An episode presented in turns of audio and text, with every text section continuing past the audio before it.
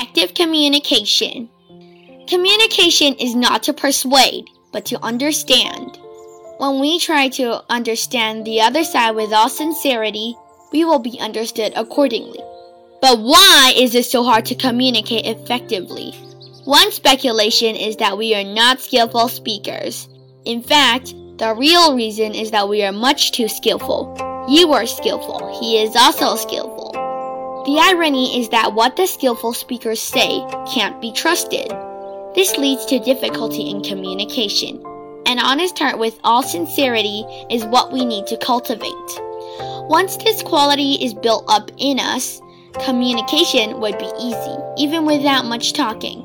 If you can feel what the other wants to say, what he is thinking right now, what is forming in this mind, then you will have a way to communicate with him.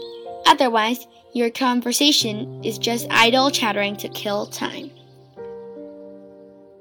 What is lacking in our communication with others is tolerance, inclusiveness, and appreciation.